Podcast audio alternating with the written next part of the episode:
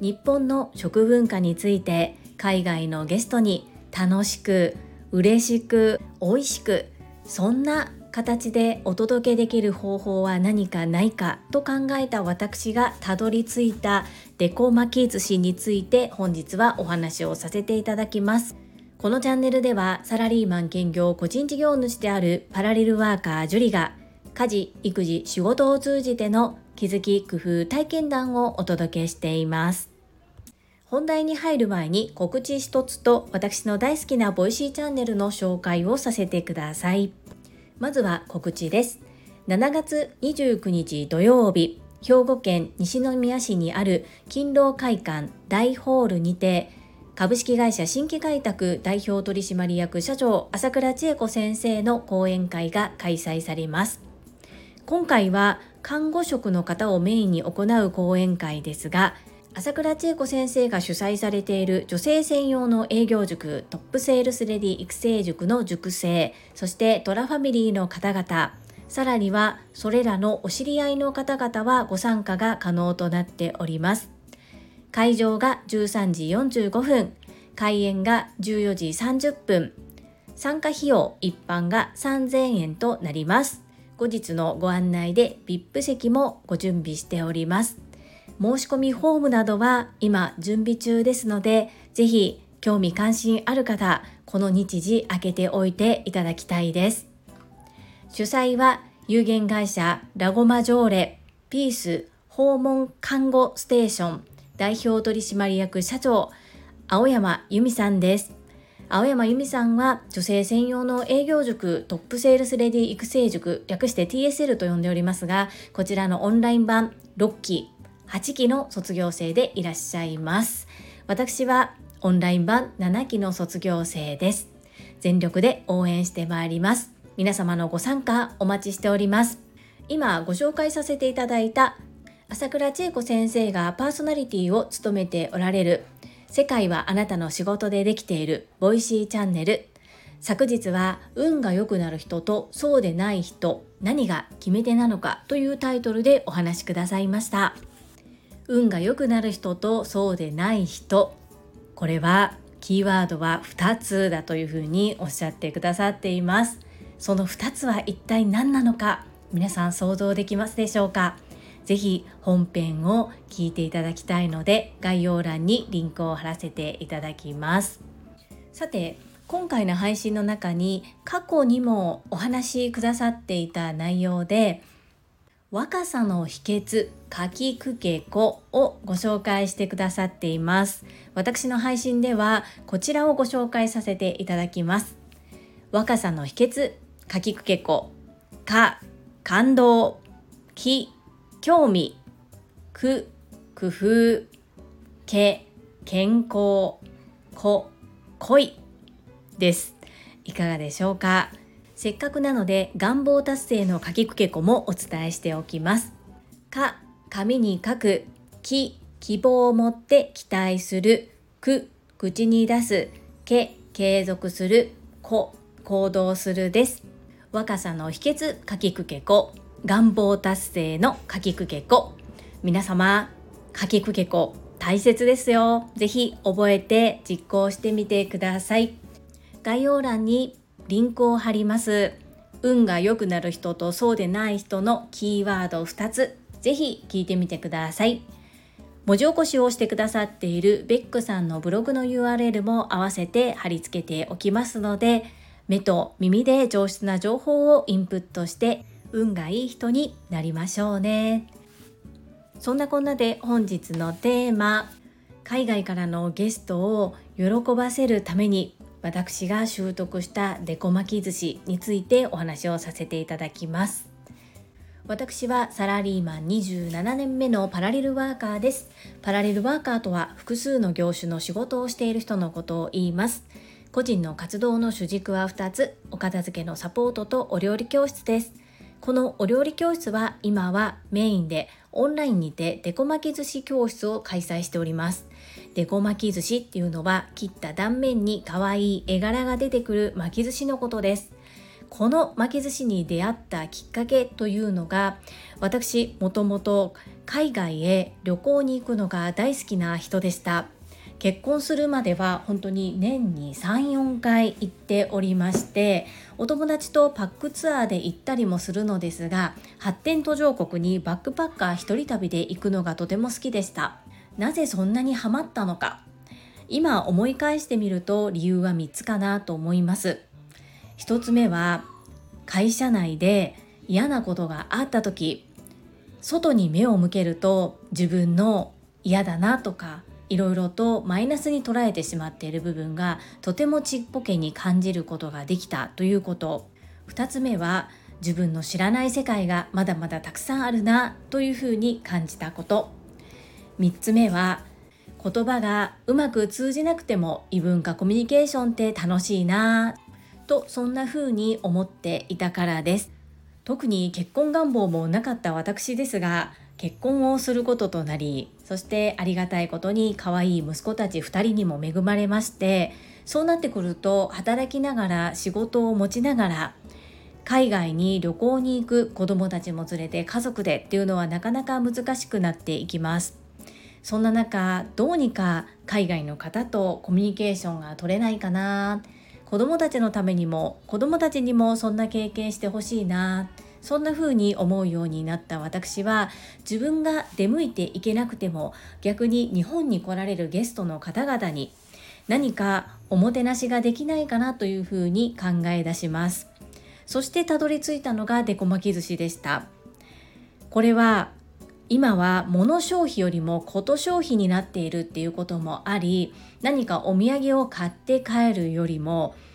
思い出に残る体験をしていただく方がいいのかなそんな風に思ったりもします。私がバックパッカーで現地の方々と触れ合うことでただ名所や観光地を回って素晴らしいなというふうに観光することだけではなくとてもこう人と人との対話をすることでものすごくあったかい気持ちになったりガイドブックには載っていないような現地のことを知ることができたりとそういったワクワクした体験がとても好きでした。なので普通に日本のレストランに入っても食べることができないデコ巻き寿司を巻いて食べてそして写真に収めてということで体験できて可愛くてさらには美味しいというね。そして物じゃなくて食べて終わるので記憶や写真としては残るのですが物として持って帰らなくてもいいっていうところも魅力的だなというふうに思ってそれでデコ巻き寿司の認定講師になることを決めます。ところが無事に認定講師になった半年後ぐらいにコロナが上陸したんですね。ですがこれが私にとっては追い風でした。子どもたちをどのように誰に見てもらいながらどこかの場所へ出向いていってレッスンを行うのか。ましてや平日の昼間はサラリーマンということでは取ったはいいけれども資格取っただけでなかなかすぐには実用化は難しいなというふうに思っていたんですがオンラインが私の可能性を広げてくれました。そしてそんな活動をしているとその講座は外国人の方しか受けれないのっていうような問い合わせをいただきまして私の小学校4年生の次男くんが発達障害グレーゾーンなんですけれども発達障害や何か子どものことで心配を抱えているお母さん方っていうのはどうしても暗くなりがちだったり引っ込み思案になりがちの方が多いです。そんな方へ向けて講座を開催したこともありそんな時にこうお母さんたちがパッと明るく笑顔になられる瞬間を私は見逃しませんでした。ということできっかけは外国人のゲストの方向けだったのですが今は主に日本人の方に向けてオンラインで開催をさせていただいております。オンラインとなるとやはり英語ある程度このレッスンに使う分だけでもできるようにならないとなかなか身振り手振りでは伝えることができませんので私の英語のレベルだと現段階では難しいですね。なので通訳の方に入っていただくのか自分が最低限レッスンで必要となる英語のスキルを身につけるのかそのあたりは今後要改善というかいろいろとどのように事業を展開していくのかっていうことを考えながら自分のやりたいことといろいろと天秤にかけながら今後考えていきたいと思います。先週末オンラインでリクエスト開催させていただいたフクロウのデコ巻き寿司本日のサムネイルに載せました。難易度高めでしたが皆様とても可愛く巻いていただいてとっても楽しい時間の共有ができました。ご参加くださった皆様心より感謝申し上げます本日は私が月に1回から2回程度オンラインで開催をしているデコ巻き寿司について語らせていただきましたこの配信が良かったと思う方はいいねをそして今後も聞いてみたいなと思ってくださった方はぜひチャンネル登録をよろしくお願いいたします。そして皆様からいただけるコメントが私の宝物です。とっても励みになっております。コメントをいただけたり、各種 SNS で拡散いただけると私とっても喜びます。どうぞよろしくお願いいたします。ここからはいただいたコメントをご紹介いたします。第638回健康まさみんダイエットクラブとはにお寄せいただいたメッセージです。ココさんからです。お返事ありがとうございます。声がハキハキしてらして、ママ会社員企業すべてがうまくつながって広がっていきそう。ココさん、素敵なメッセージありがとうございます。すべてつながってうまくいくよ精進してまいります。メッセージありがとうございます。次は第640回雑談エシカルな暮らし蜜ろラップとはにお寄せいただいたメッセージかおりさんからですジュリさんおはようございますジュリさんの蜜ろうラップも可愛いですね。みちこさんのセレクトのリバティファブリック。とっても素敵ですよね。私も蜜ろうラップ使ってます。八さんの力はすごい。お野菜の鮮度が落ちにくいように思います。日常に取り入れられるエコなこと。楽しくハッピーになれることが継続の秘訣な気がします。いつも素敵なシェアありがとうございます。かおりさんメッセージありがとうございます。かおりさん早速作られてましたもんね。私は少し遅くなってしまったんですけれども、まあ、このタイミングで良かったのかなというふうに思うようにしています。そしてすべて全部蜜ろラップに変えるっていうことは難しいんですけれども少しずつでも利用していきたいと思います。作るのもとっても楽しかったです。かおりさんメッセージありがとうございます。そしてこのかおりさんのメッセージに山本美智子さんからですかおりさんこんにちは蜜ろラップ使っていただけているのですね嬉しいですかおりさんのリクエストから始まったこの講座育てていきますねみちこさん、この度はお世話になりありがとうございました。そして、かおりさんのリクエストから始まったんですね。とっても素敵な講座です。ぜひぜひ続けていただきたいなというふうに思います。メッセージありがとうございます。続きまして、たまみさんからです。樹里さん、こんにちは。蜜ろラップかわいいですね。私も機会を見つけて参加したいです。樹里さんの配信から言葉の選び方、使い方、紹介の仕方などを改めて意識して聞いてみると一つ一つ丁寧にかつ自然にお話しされていることに感動しました私はまだまだ言葉も配慮も足りないなぁと反省する体験がありましたので学ばせていただきました発した言葉は取り消せないので日常の言葉選びから意識していこうと思います内容もさることながら他にもたくさんのことを学ばせていただいております。いつもありがとうございます。たまみさん、メッセージありがとうございます。蜜ろラップ可愛かったです。そして布選びからいろいろとものすごくみちこさんこだわりがありまして、その部分もしっかりとお話が聞けてとっても楽しかったですし、知識の幅が広がった気がします。私なんですけど今でもたくさん失敗してるんですよ例えば冒頭に青山由美さん主催の朝倉千恵子先生の講演会ご案内してるんですが訪問看護のお仕事をされているのに自分では訪問看護と言っているつもりが訪問介護と言ってしまっていてリスナーの方から教えていただいてもう一度収録し直したりとかとにかくいろいろやらかしています。自分で気づくこともあればリスナーの方から連絡をいただいてもう一度上書き修正をすることもあります。間違っていてもスルーすることもできると思うんですがそのようにお伝えいただける温かい温かい皆様に見守っていただけているからこそ今の私があるというふうに感じております。本当に毎回必死です。朝倉千恵子先生のお言葉で今日よりも明日ほんの1ミリでもいいから進んでいる自分でいたいなと思ってそこだけは気をつけて行っています。たくさん褒めてくださってありがとうございます。たまみさん一緒に頑張っていきましょうね。よろしくお願いいたします。続きまして山本美智子さんからです。樹里さんこの度はご参加ありがとうございました。蜜ろラップがエシカルな暮らしとどのようにつながるのか分かりやすくお話しくださり感謝です。樹里さんは翻訳の才能が際立っていますね。翻訳とはその場にいる方が共通のイメージを描けるように言語化するという意味です。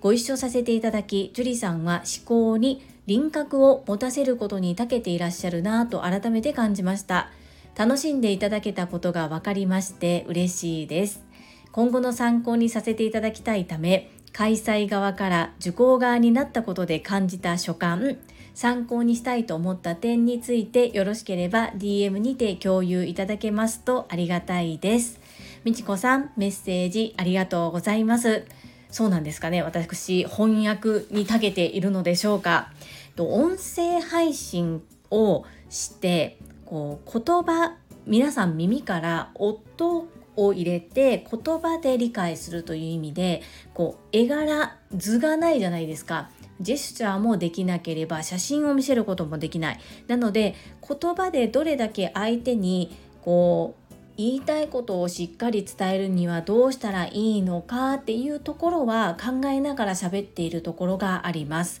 それがもしかしたら